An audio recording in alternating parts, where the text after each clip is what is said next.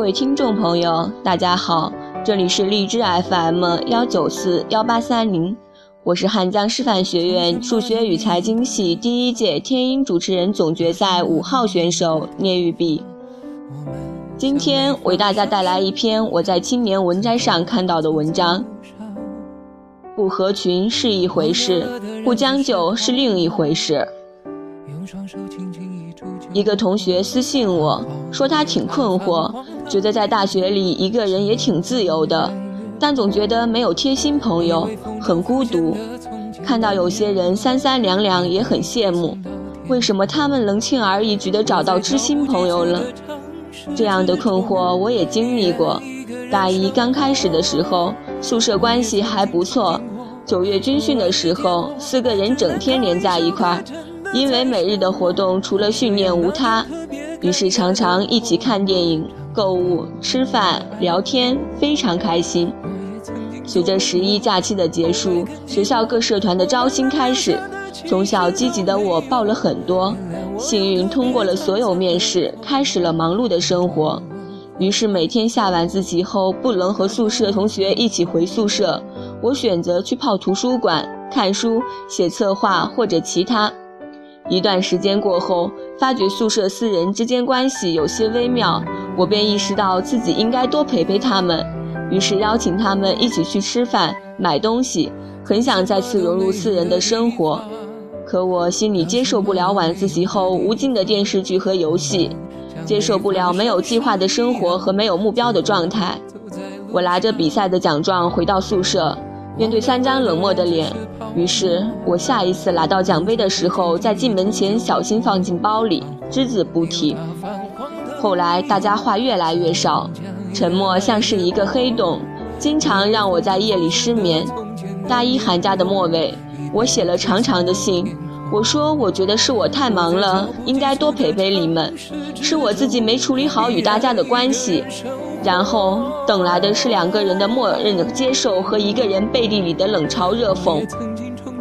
我一直觉得这样的关系在消耗着我对于大学人际的好感。有一天傍晚，只有一个舍友在寝室，他准备出门，走之前冷冷看了一眼整理东西的我，啪的一声把灯关掉，然后匆匆跑开。我一个人在黑暗中愣住了。奇怪的是，我并没有很气愤。我默默打开灯，内心忽然豁然开朗了。我没有错，他们也没有错，错的是大家的选择不一样，所以不可能回到过去了，也没有什么必要。我的心告诉我，不应该将就自己去符合他人的价值观和生活习惯。我们来自不同地方，有着各自的过去，因此我们的价值观并不能忍受任何一种苟同。不合群是一回事。不将就是另一回事。从那之后，我不再为这份吃力不讨好的关系纠结难受。我认为只要做好自己，并且维持基本的尊重就可以了。后来，我拥有了很多合拍的朋友，我们大部分时间各自忙碌，闲暇时聚在一起吃饭聊天。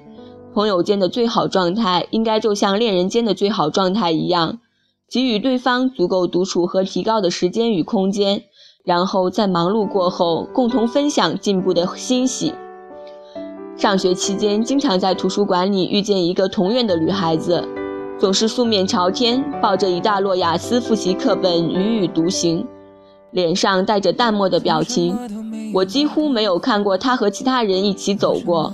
我其实是认识她的，一次是在英语表演赛上，她演的是《破产姐妹》里的 Max。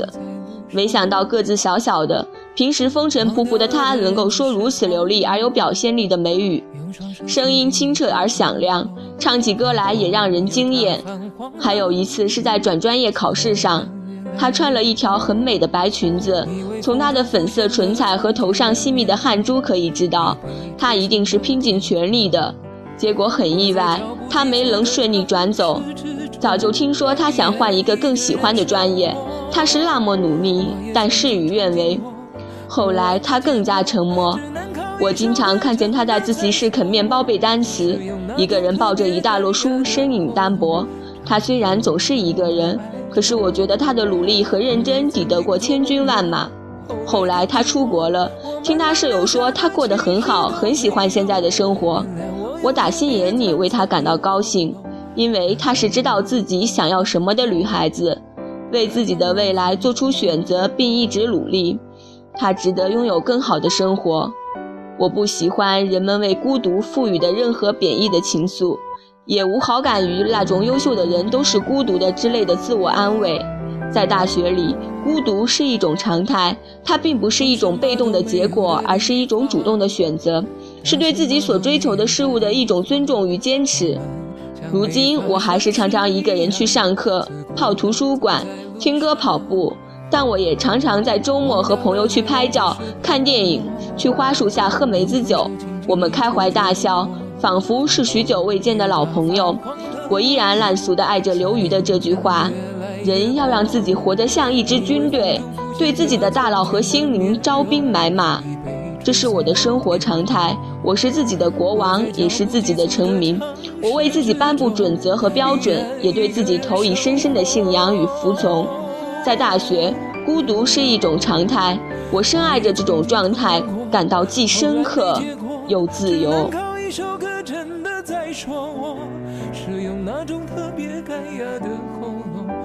着淡淡的哀愁我也曾经做梦过